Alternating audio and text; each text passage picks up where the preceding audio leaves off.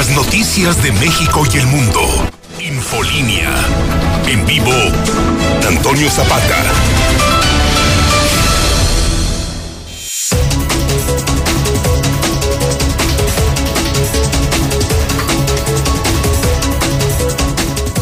Muy buenas noches, bienvenidos a Infolínea de la Noche. Mi nombre es Antonio Zapata, el reportero. Y a continuación le tengo a usted las noticias más importantes ocurridas en Aguascalientes, en México y el mundo en las últimas horas.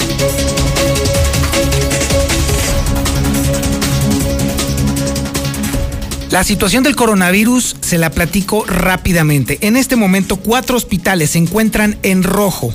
Es decir, está crítica la disponibilidad de camas con ventilador. Ese es el tema. Cuatro hospitales. Prácticamente estaríamos agotando todo el espacio. Solamente quedan dos con espacio suficiente para atender a personas con problemas de respiración por COVID. Pero de todos modos, lo idóneo es no enfermarse. Déjeme decirle también que la Universidad Autónoma de Aguascalientes está haciendo un gran esfuerzo a favor del proceso de vacunación y ya está aplicando una convocatoria para estudiantes de la universidad para que sean voluntarios para la aplicación de las vacunas contra el coronavirus. Ahí sí, ni hablar. Definitivamente la Universidad Autónoma de Aguascalientes está haciendo su trabajo. Déjeme decirle que los empresarios o gente con dinero prácticamente están entrando en pánico y ahora están viajando a Estados Unidos para que les pongan la vacuna. Así de plano. Pues lo están haciendo lo mismo que Pepillo Origel. Están poniendo en riesgo su visa porque la verdad es que este procedimiento no está muy bien visto por las autoridades estadounidenses. Digo, si se supone que cada país es autónomo y cada país tiene que hacer su propio esquema de vacunación, pues bien debieran estas personas esperar aquí en México y particularmente en Aguascalientes a que suceda. Pero la evidencia, los hechos hablan de otro tema y el tema está en que va para muy largo o por lo menos para muy caótica la aplicación de las vacunas en México y particularmente en Aguascalientes luego de los pleitos entre el Estado y la Federación. Oiga, ay Dios mío. Hablando del príncipe de los malos ejemplos, ah, bárbaro, ahora sí el gobernador se voló la barda definitivamente. Después de que criticó al municipio diciendo que qué chingados estaba haciendo el municipio. Así lo dijo él. Así lo dijo él. Lo estoy citando textualmente. Después de que dijo y se quejó de que los changarros, de que los antros, de que los restaurantes, de que los bares estaban hasta el gorro, cabrón. Así lo dijo. Estoy citando al gobernador del estado.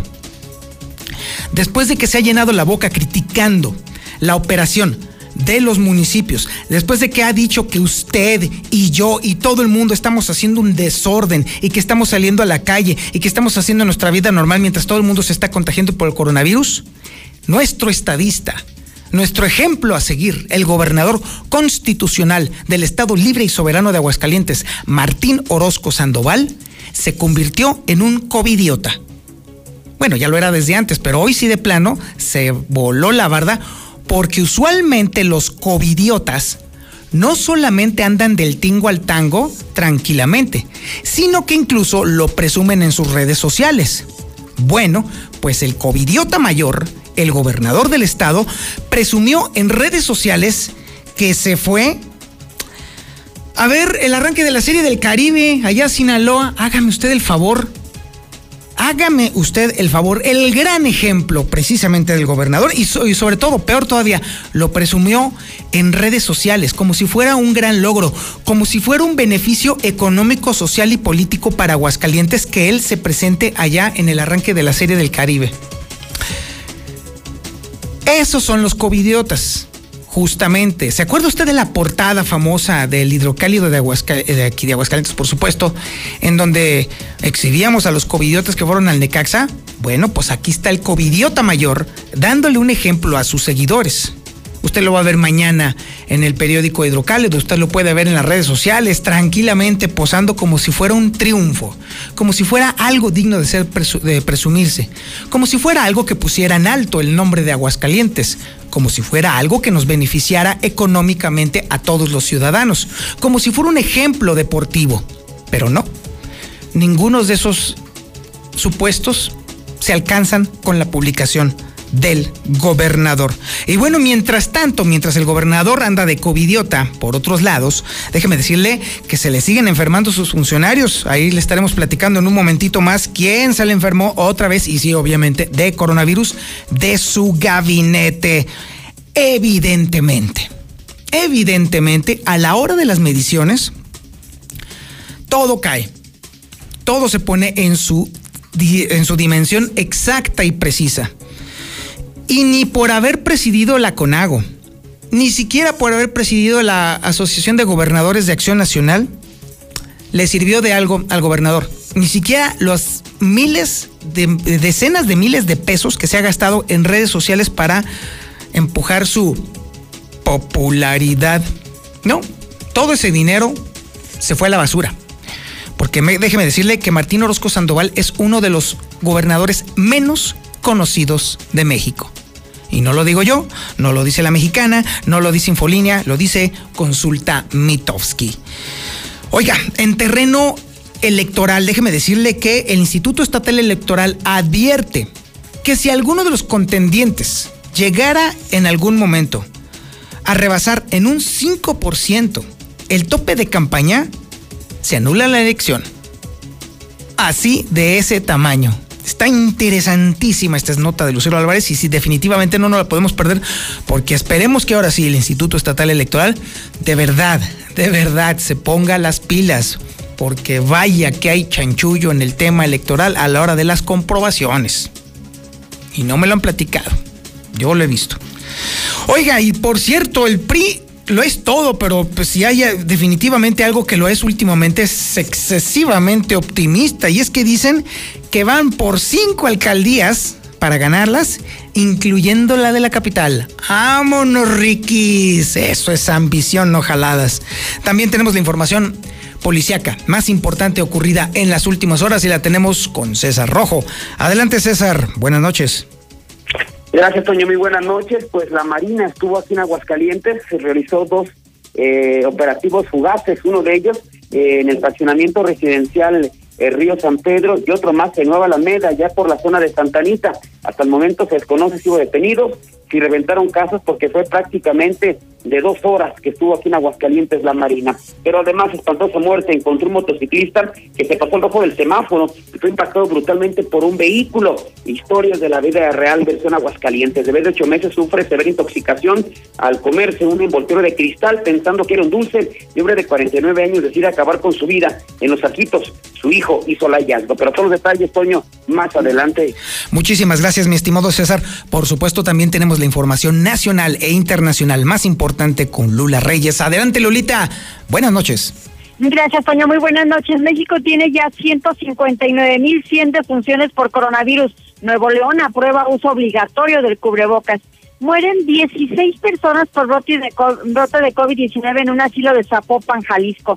Albergues en Chiapas rechazan a migrantes hondureños precisamente por un brote de COVID. Enero, el mes más mortífero para Estados Unidos por coronavirus reabren los museos vaticanos tras 88 días de cierre por pandemia. La celebración del Día de la Candelaria debe de ser en casa. El noreste de Estados Unidos está sepultado bajo la nieve y es que la tormenta invernal paralizó incluso hasta la vacunación en todo el noreste de Estados Unidos astronautas concluyen segunda caminata en menos de una semana en el, eh, en el en la Estación Espacial Internacional. Pero de esto y más hablaremos en detalle más adelante, Toño. Muchísimas gracias, Lula Reyes. Estaremos muy al pendiente de tu reporte. Por supuesto, también tenemos el avance deportivo con el Zuli Guerrero. Adelante, mi Zuli. Muy buenas noches. Muchas gracias, señor Antonio Zapata. Amigos, escucha muy buenas noches. Comenzamos con la actividad de fútbol. ¿Y qué cree? Bueno, pues nota del Real América. Y es que Álvaro Fidalgo, la nueva cara del conjunto americanista, dice, llego al más grande, así lo declaró a través de sus redes sociales, este joven español de apenas 23 años, ojalá sea el nuevo ídolo americanista. Además, Javier Aguirre se defiende después de que su equipo Monterrey, bueno, pues hace algunos días ya diéramos la nota de que se contagiaron de coronavirus. Dijo, no somos hijos de la chiflada como para haberlo hecho o descuidado de manera intencional. Además, eh, también eh, le recuerdo este domingo el Super Bowl a través de Star TV. Por lo pronto, bueno, Tom Brady dice que admira a su rival, a Mahomes. Y también en la Serie del Caribe, en unos minutos más, México estará enfrentando a República Dominicana. Veremos si ya no hay invitados especiales. Así es que esto y mucho más, señor Zapata, más adelante. Muchísimas gracias, mi estimado Zuli. Este es el menú informativo que le tenemos a usted el día de hoy, lunes primero de febrero. Dicen que es de asueto, pero mire, francamente las noticias no descansan. No debieran de descansar en ningún momento. Y eso es lo que estamos honrando aquí en La Mexicana. Ese es el principal baluarte de Infolínea. Y por supuesto, usted está en la sintonía correcta, en el 91.3 de FM, en el centro de la República Mexicana. En cadena nacional, en el canal 149 del sistema satelital Star TV y también en las redes sociales más importantes de Aguascalientes. En Facebook nos encuentra como La Mexicana Aguascalientes. Por cierto, ¿Quiere usted estar enterado de los acontecimientos policíacos más importantes en el momento en el que ocurren? Váyase a la fanpage de La Mexicana, ahí en Facebook, sí. La Mexicana Aguascalientes siempre está transmitiendo en vivo en el punto, en el lugar donde están los hechos policíacos más importantes. No hay ninguna otra página en Aguascalientes que le informe en tiempo real lo que está sucediendo. Es más, tan es así que le puedo apostar a usted que si usted escucha una sirena, entonces es el momento de agarrar el teléfono, poner en el Facebook La Mexicana Aguascalientes y seguro ahí está la transmisión con Alejandro Barroso o con César Rojo más vale que se conecte. También estamos en YouTube, en La Mexicana TV, así se llama nuestro canal, y ya que anda por ahí, le pica la campanita para que le avise de sus programas en vivo, en el momento en el que están sucediendo. Y por supuesto, en las cuentas de Twitter más importantes de Aguascalientes. Arroba JLM Noticias, que es la cuenta de José Luis Morales. Lucero Álvarez guion bajo Ah, no se crea, esa es la de Lucero Álvarez, es guion bajo Lucero Álvarez, para que no se confunda, allí en Twitter. Y también, por supuesto, la de un servidor, arroba Antonio Zapata. Esto es Infolínea de la Noche.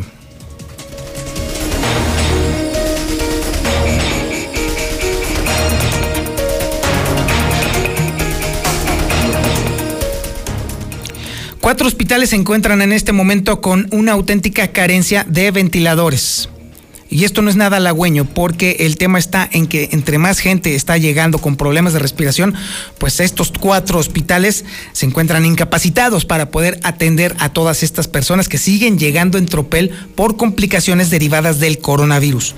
Además, déjeme decirle que independientemente de los números en los cuales se encuentra en este momento la pandemia, tanto de contagios como de muertes, también tenemos cosas positivas. Y es que la Universidad Autónoma de Aguascalientes se está aplicando, está convocando a sus alumnos para que participen como voluntarios en la aplicación de las vacunas anticoronavirus. Ojalá que haya vacunas. Pero bueno, por lo pronto los voluntarios sin duda van a estar ahí puestos. Es información que tiene Lucero Álvarez. Adelante Lucero, buenas noches. Gracias, Toño. Muy buenas noches. Son cuatro los hospitales que en este momento se mantienen en color rojo por el COVID. Nos referimos a las clínicas 1 y 2 del Seguro Social, al Centenario Hospital Miguel Hidalgo y al Hospital General del ICE, quienes tienen una ocupación de camas con ventilador que oscila entre 70 y 93%, en donde se encuentran 297 pacientes internados. Además, este día, Toño, se están registrando 80 nuevos contagios y 8 muertes para dar un total acumulado de 17.149 positivos y de 1.973 defunciones, de acuerdo a lo que da a conocer la Secretaría de Salud del Estado. Y hay buenas noticias, como lo señalabas. La Universidad Autónoma del Estado estaría aplicando vacunas anti-COVID a través de sus estudiantes. Son cerca de mil voluntarios que ya van a formar parte de una capacitación nacional para la vacunación contra este virus, el SARS-CoV-2, y será la federación quienes determinen a través de estas capacitaciones la integración a un equipo de brigadistas que serían los encargados de distribuir las dosis y de comenzar a aplicarlas a grupos vulnerables. Es importante señalar que ellos apenas pertenecen a la primera capacitación, pero que forman parte de los estados de Durango, Zacatecas, Jalisco y en el cual está incluido Aguascalientes. Hasta aquí la información. Muchísimas gracias, Lucero Álvarez. Pues bien, qué bueno, eso es un gran avance que nos está permitiendo justamente la Universidad Autónoma de Aguascalientes para cuando tengamos aquí el biológico, entonces ya habrá suficiente personal para que se pueda inocular a toda la población de acuerdo al calendario propuesto por la federación, específicamente por el presidente Andrés Manuel López Obrador. Y mientras esto está ocurriendo, déjeme decirle que la tradición dice que los roedores huyen del barco cuando ven que se hunde. Las analogías son malditas y canijas, eso sí se lo puedo decir. Bueno, ¿a qué voy con este asunto? Bueno, pues es que resulta que hay empresarios y gente con dinero de Aguascalientes que están corriendo, bueno, viajando a Estados Unidos para que les pongan la vacuna. Es información que tiene Marcela González. Adelante, Marcela. Buenas noches. Muy buenas noches, Toño. Buenas noches, auditorio de la Mexicana. Efectivamente, empresarios de Aguascalientes se suman al turismo de vacunas y viajan a Estados Unidos con el firme objetivo de aplicarse el antídoto contra el COVID, dispuestos a esperar el tiempo que sea necesario hasta lograr su propósito. A la estrategia de vacunación, sin necesidad de esperar una eternidad a que los antídotos lleguen a la población en general de Aguascalientes, se han sumado también familias que, aunque siempre han recibido en esta entidad, cuentan con nacionalidad estadounidense, por lo que es momento de sacarle provecho y es que están planeando ya sus viajes para recibir la vacuna.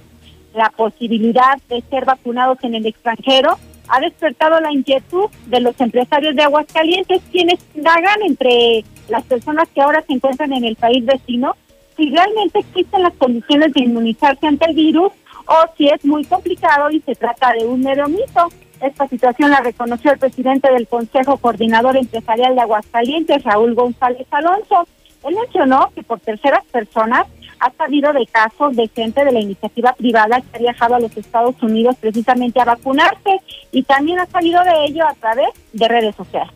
Seguramente algunas personas que tienen la posibilidad o, o la coincidencia de estar en algún lugar donde sea una eh, aplicación eh, que les permita, de acuerdo a su horario, a su agenda, eh, aplicarse la vacuna, pues seguramente lo van a, lo van a hacer o, buscarán incluso exprofeso ir a, realizarlo. No, no existe pues un, un plan en que un grupo de empresarios vaya a aplicársela. Hasta donde yo tengo entendido no no hay no hay ese interés aún. Me parece que esto lo se está dando sobre todo de manera personal Señaló que no se trata precisamente de grupos de empresarios o de que vayan a hacer una excursión, pero sí dijo que en lo individual se está analizando esa posibilidad.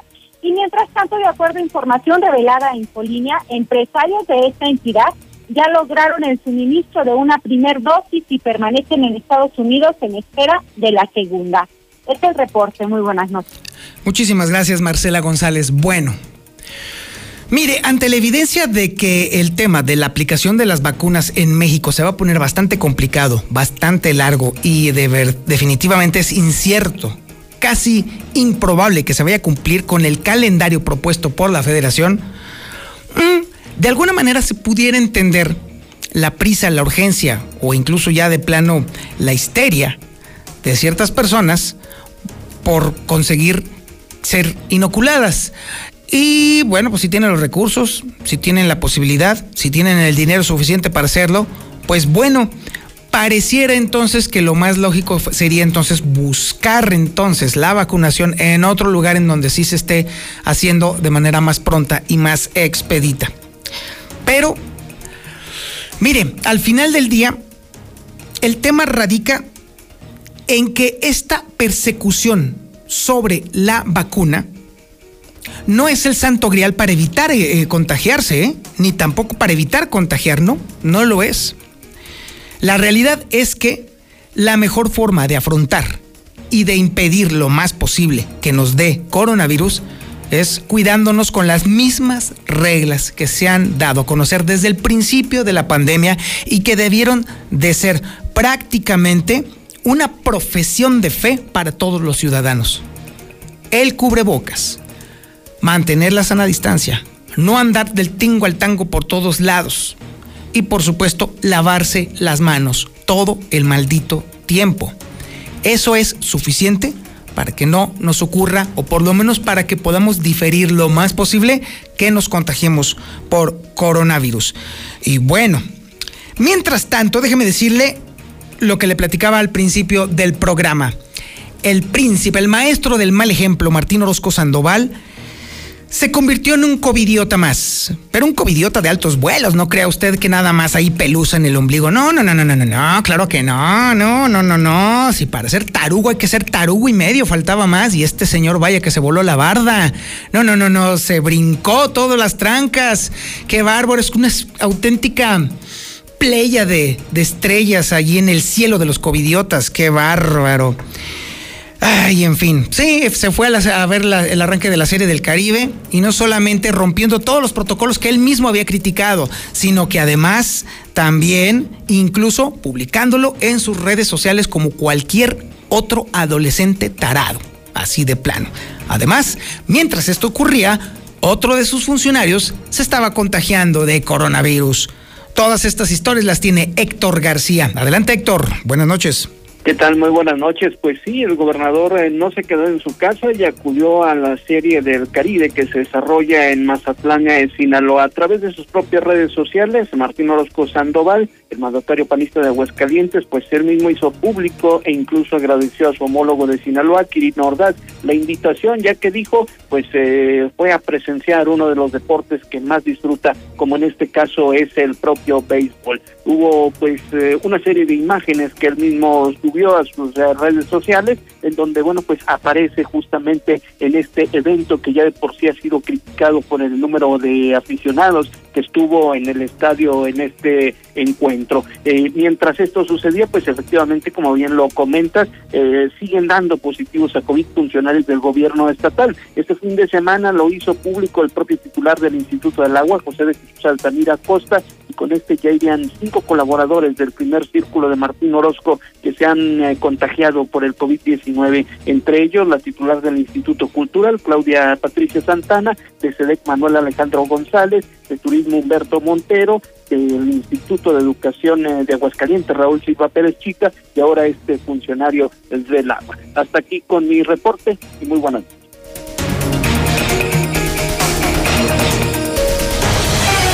Infolinia. Infolinia.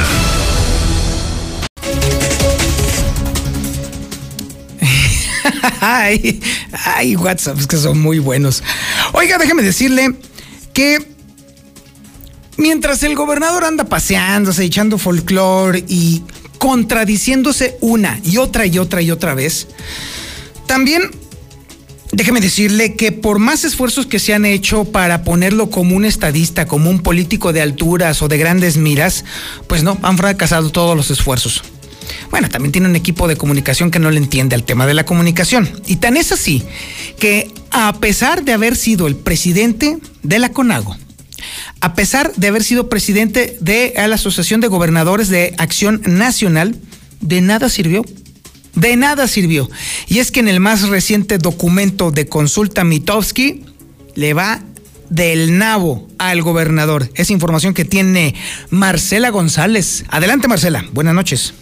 Muy buenas noches, Toño. Buenas noches, auditorio de la Mexicana. Pues el estudio online sobre el posicionamiento nacional de los 32 gobernadores del país revela que Martín Orozco Sandoval es el mandatario que menos conocen e identifican a nivel nacional, solo después de Carlos Mendoza de Baja California Sur.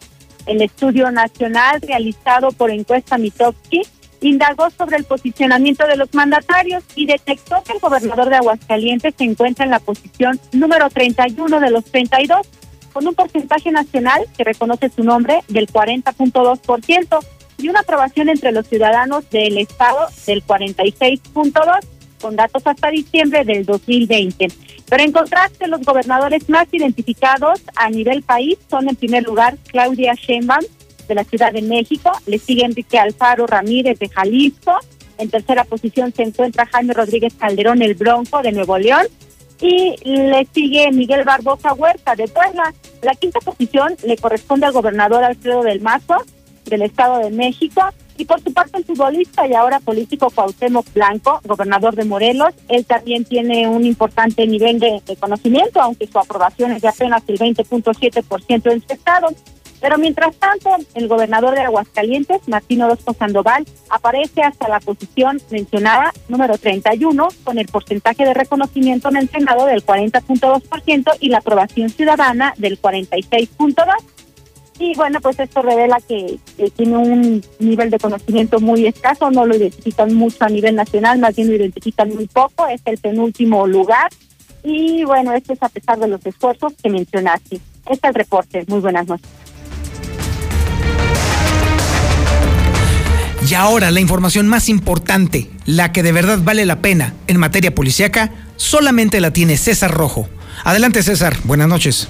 Gracias, Tony. Muy buenas noches. En la información policiaca, pues el día de hoy la Marina estuvo aquí en Aguascalientes y realizó varios operativos, que fueron prácticamente fugaz de algunos minutos.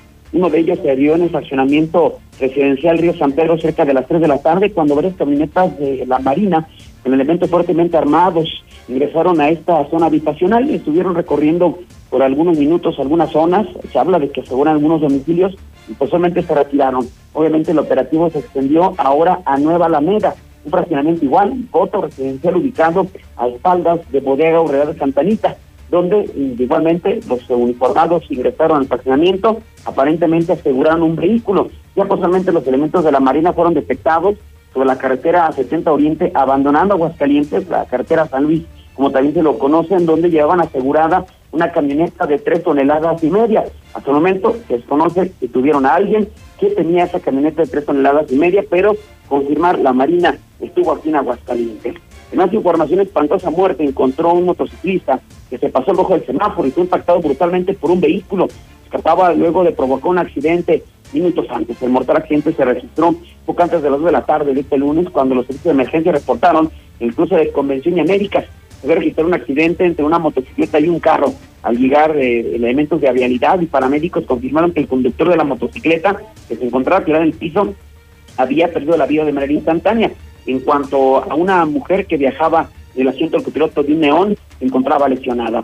Sobre el accidente se estableció que el motociclista fue identificado como Diego Daniel Perea Neria, de, 20, de 27 años de edad, en el momento de los hechos se desplazaba por una motocicleta itálica en color rojo con negro sobre Avenida Convención en sentido de circulación de poniente a oriente. Según testigos, lo hacía a exceso de velocidad y metiéndose entre los carros. Al llegar al cruce con agostadero, le dañó el retrovisor a un vehículo. Para no ser responsable de, los daños, se dio la fuga. Al llegar al cruce de Avenida Las Américas, no respetó el rojo del semáforo, estrellándose contra el costado derecho de un neón que circulaba sobre el primer anillo de oriente a poniente y dar vuelta a la izquierda para incorporarse a Avenida Las Américas en ese momento impactado por la moto. Debido al brutal impacto, el conductor de la moto, que por cierto traía dos cascos y ninguno traía puesto, literal salió volando por los aires, trayéndose contra el piso, muriendo de manera instantánea. El conductor del León fue identificado como César Humberto, de 35 años, y resultó ileso, pero fue detenido en lugar de los hechos junto con el que viajaba la señora, bueno, junto con él viajaba la señora Celia Gloria, de 82 años, resultó lesionada y fue llevada a recibir atención médica a las instalaciones de la clínica del ICE. Pero vámonos ahora a vaya caso que se registró eh, en el fraccionamiento Libertad después de que una bebé de apenas ocho meses terminara intoxicada eh, con eh, un envoltorio de cristal, toda vez que se lo comió pensando que era un dulce. La mamá había dejado la niña al cuidado de la madrina mientras ella trabajaba. De milagro esto no terminó en tragedia los hechos se dieron cuando elementos de la Policía Estatal le dieron el apoyo a una mujer que requería el traslado de su hija a recibir atención médica, que presentaba una serie de intoxicación al ingerir en una botella de con, drogas, por lo cual se encontraba inconsciente, fue llevada al hospital Tercer Milenio. Los hechos se registraron cuando los oficiales estatales realizaron su recorrido de vigilancia del fascinamiento Libertad, cuando llegué al cruce de las calles Puente de Calderón, debido a Constitución, se percataron de la presencia de una mujer que llevaba un, una bebé en brazos, mismo que hacía señas para que se detuvieran. Al hacerlo, se acercaron con ella y preguntaron lo que ocurría. En ese momento les dijo que Jessica, Jessica Alejandra, de 23 años, indicó que era urgente llevar a su hija de 8 meses de edad a recibir atención médica, ya que al estar cuidando, al estar cuidando su madrina, mientras ella trabajaba, se había encontrado en una mesa con un envoltorio de cristal, o sea, droga. Pensando que era un dulce, se lo había ingerido, por lo que en ese momento se encontraba inconsciente, por lo cual elementos le indicaron que la subirían a la patrulla, fueron llevados a la clínica 10 primero, pero no había doctores de manera increíble, así es que se trasladan al hospital Tercer Milenio, donde fue atendida y lograron estabilizarla. Y finalmente se consuma otro suicidio más aquí en Aguascalientes, después de que un hombre de 49 años de edad decidiera ahorcarse al interior de su domicilio, esto allá en la zona de Los Arquitos. Hasta el momento se desconocen los motivos, las causas, que provocaron que este hombre decidiera escapar por la puerta falsa, siendo este ya el número el número 11 en lo que va de este 2021. A las corporaciones policíacas se reportaron que en la comunidad de los Arquitos, en el municipio de Jesús María, un hombre había atentado contra su vida. Al llegar a la privada Portales, esta comunidad de Jesús María, eh, se encontraron con familiares de Jorge Eduardo de 49 años de edad con su hijo, quien refirió el día de hoy, pues al no ver a su padre en la habitación, lo comenzó a buscar y lo encontró como en una especie de sótano eh, ahorcado, una estructura ató una cuerda, una estructura y el otro su cuello, totalmente se dejó caer, lo rescató, pero ve que no reaccionaba, dio parte de los cuerpos de emergencia y simplemente confirmaron que este hombre ya había perdido la vida, consumando el suicidio y desconociéndose los motivos que lo llevaron a escapar por la puerta falsa. Hasta aquí mi reporte, Toño. Muy buenas noches. Muchísimas gracias, César Rojo. A ver, las personas que están viendo en este momento el canal 149 y las personas que están conectadas en el Facebook y en el YouTube y en el Twitter de la mexicana van a ser testigos de un video dramático, muy, muy dramático. Y las personas que nos están escuchando en el 91.3 de FM van a escuchar ustedes la descripción por parte de nuestro compañero Alejandro Barroso. Video muy dramático. Adelante Alejandro, adelante video.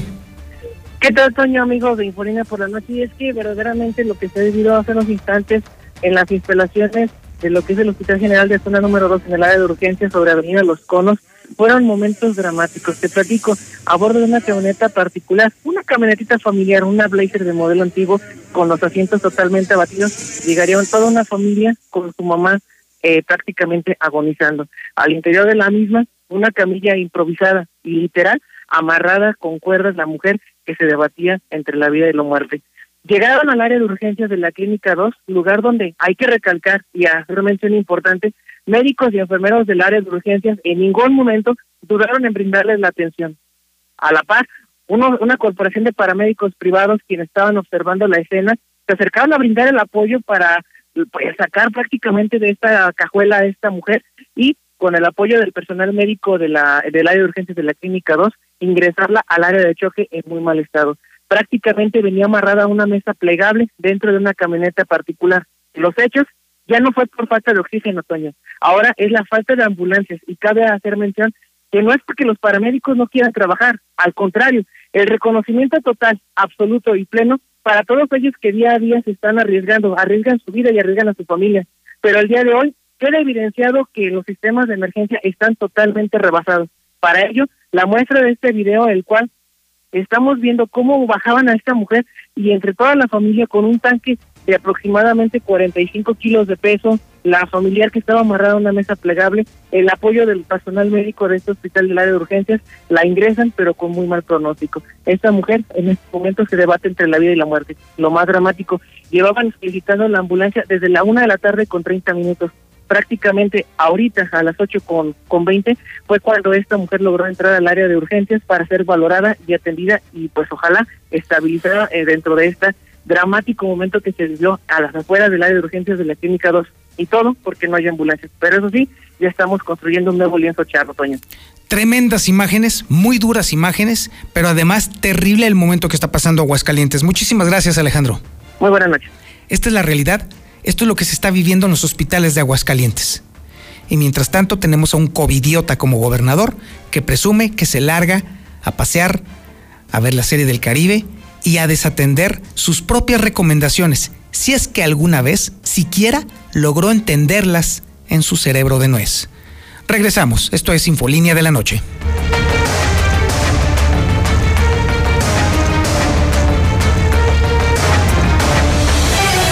Infolinia.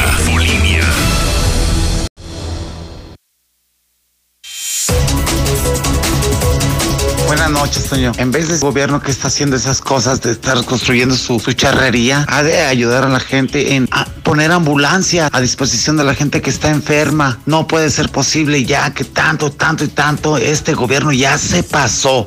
Buenas noches. Sí, sí es posible. Lo están viviendo en los hospitales lo están viviendo las personas que han perdido a un familiar, a un amigo, a un padre, a una madre, a un tío, a un abuelo, o incluso a hijos. Lo estamos viviendo diario. Ya el coronavirus está no solo tocando nuestra puerta, no, el, el coronavirus ya se metió a nuestras casas y nos está quitando personas importantes. Aquí quiero aprovechar para enviarle un abrazo muy fraterno a todas las personas que fueron beneficiadas por la presencia del profesor Abel Oliva Mares, quien este fin de semana falleció también víctima de coronavirus. Uno más, uno de los 2.500. Era un padre amoroso, un marido fiel, pero sobre todo una persona que sembró en miles de jóvenes, en miles de niños, el amor por la lectura, algo que hace tanta falta en Aguascalientes. Ese hombre fue un poco padre incluso de mis propios hijos, porque él fue el que les enseñó el amor a los libros, el amor a la lectura. Él estuvo cuando yo no estuve, por estar yo acá en estos asuntos, para enseñarles que una lectura no solamente los podía transportar a otros países y a otros lugares y llevarlos a lugares de aprendizaje mejores, sino además ser mejores humanos. Y los llevó a mis peques y a muchos peques de la mano, porque sí, literal, los llevaba de la mano, en un viaje de aventuras y de diversión que nunca se acababa porque siempre había un libro más que leer, un libro más que aprender. Se fue el profe Abel Oliva Mares y muchos de nosotros lo estamos llorando. Así como estamos llorando también la muerte de 2.500 personas que no debieron de haberse ido, que todavía tenían mucho que darle a Aguascalientes. Son 2.500 personas que fallecieron víctimas de coronavirus, víctimas de las personas que los contagiaron o incluso víctimas de su propia responsabilidad. No lo sabremos y no vale la pena ahondar si fueron o no responsables de la enfermedad que los mató.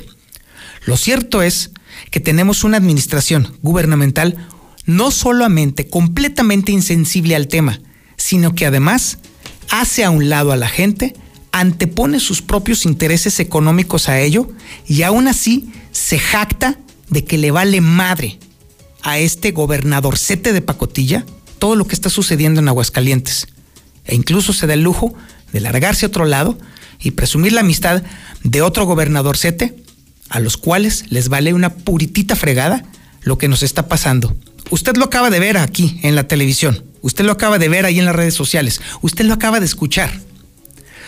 No hay ambulancias, no hay oxígeno, no hay hospitales con suficientes ventiladores, no hay un gobierno, no hay nada para que nos podamos salvar los unos a los otros más que nosotros mismos para bastarnos y para tratar de hacer que esto no nos siga cobrando tanta gente que amamos y que han sido amadas.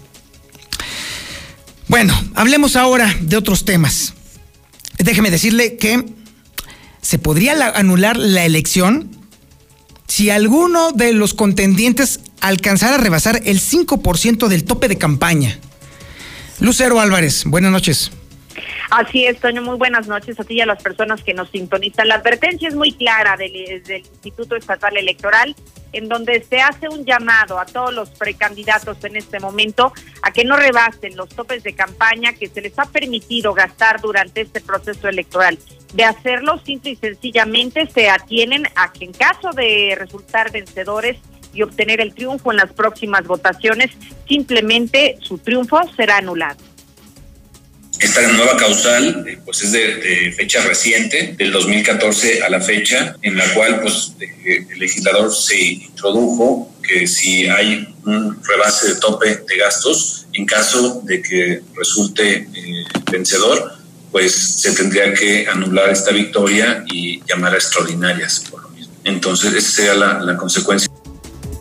El consejero presidente del órgano electoral, Luis Fernando Landeros, aseguró que en el caso de la capital se tienen poco más de 11.8 millones de pesos para que puedan gastar durante este proceso de campañas. Y en el caso de los diputados de los distritos locales, si bien es muy variable, el tope máximo que se tiene establecido es de cerca de 870 mil pesos. Así que las reglas del juego son muy claras, ahora solamente el llamado es acatarlas. Hasta aquí la información. Muchísimas gracias, Lucero Álvarez. Y mientras tanto, también en el terreno político electoral, déjeme decirle que hay un grupo que está excesivamente optimista, ¿eh? que se la pasan ahora sí echando cohetes. A ver si no les toca luego después recoger las varas. Se trata del PRI. y es que hacen un pronóstico de auténtico terror. Es información que tiene Héctor García. Adelante Héctor, buenas noches. ¿Qué tal? Muy buenas noches. Un PRI optimista dice que van por cinco alcaldías y por colocarse como la segunda fuerza en el Congreso del Estado. El presidente del partido, Herminio Ventura, se reservó los ayuntamientos donde tendrían posibilidades de ganar, aunque también dice que entre ellos estaría la capital con Blanca Rivera y aunque pues se refiere que enfrente tienen rivales fuertes, pues asegura que las encuestas no votan en estos números.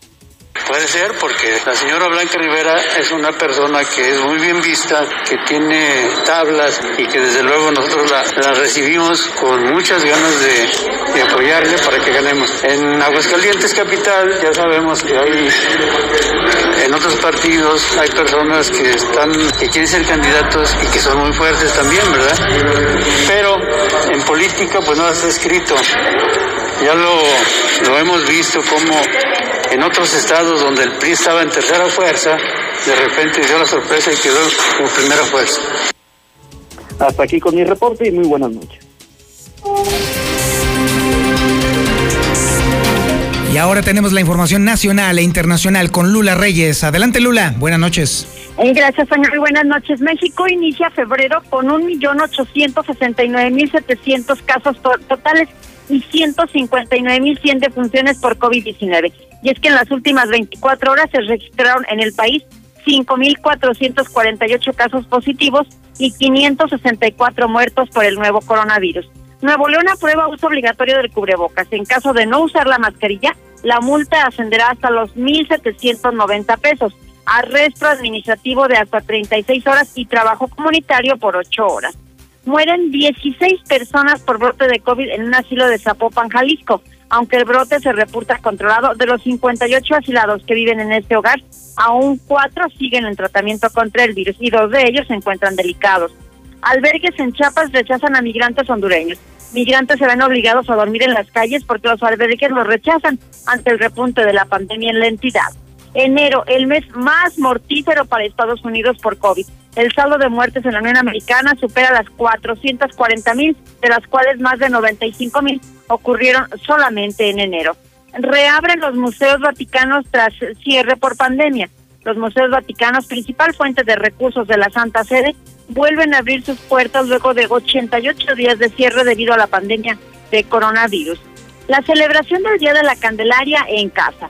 La Arquidiócesis Primada de México informó que con motivo de la pandemia del COVID no se podrá acudir a las iglesias para bendecir al Niño Dios, velas o imágenes religiosas. Para evitar contagios de coronavirus, se exhorta a celebrar el Día de la Candelaria este 2 de febrero, que será mañana, en casa.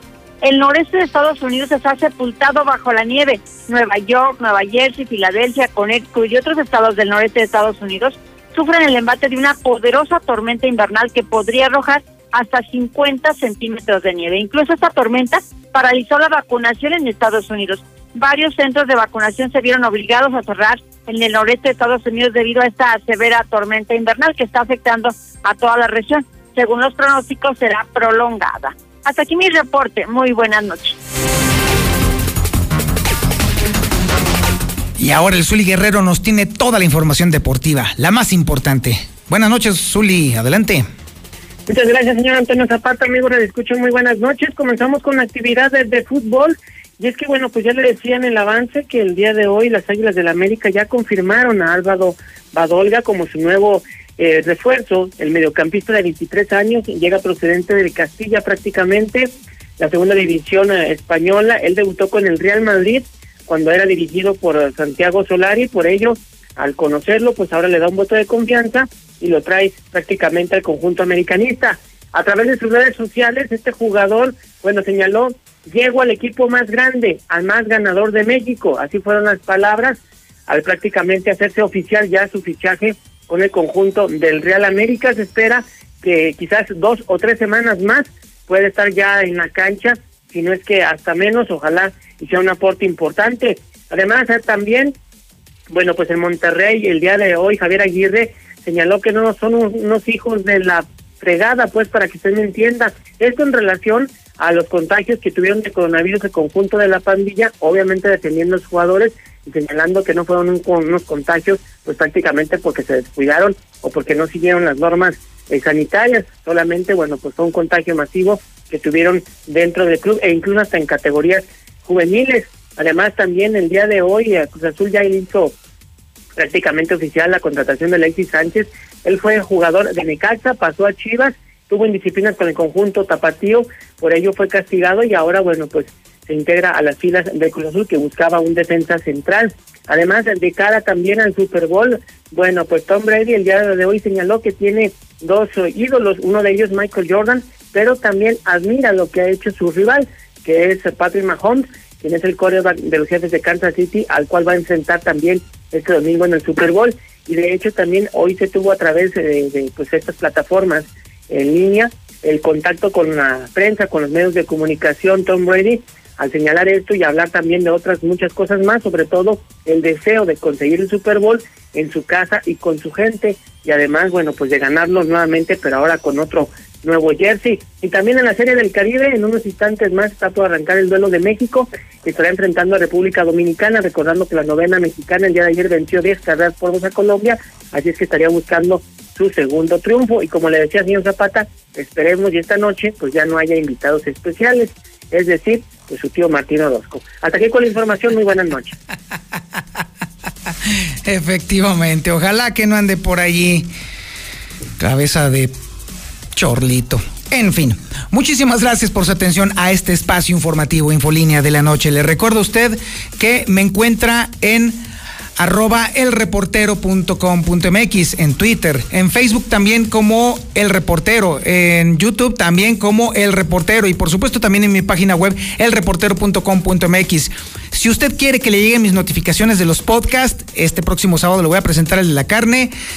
Nada más mándenme un mensaje de WhatsApp al 449-224-2551.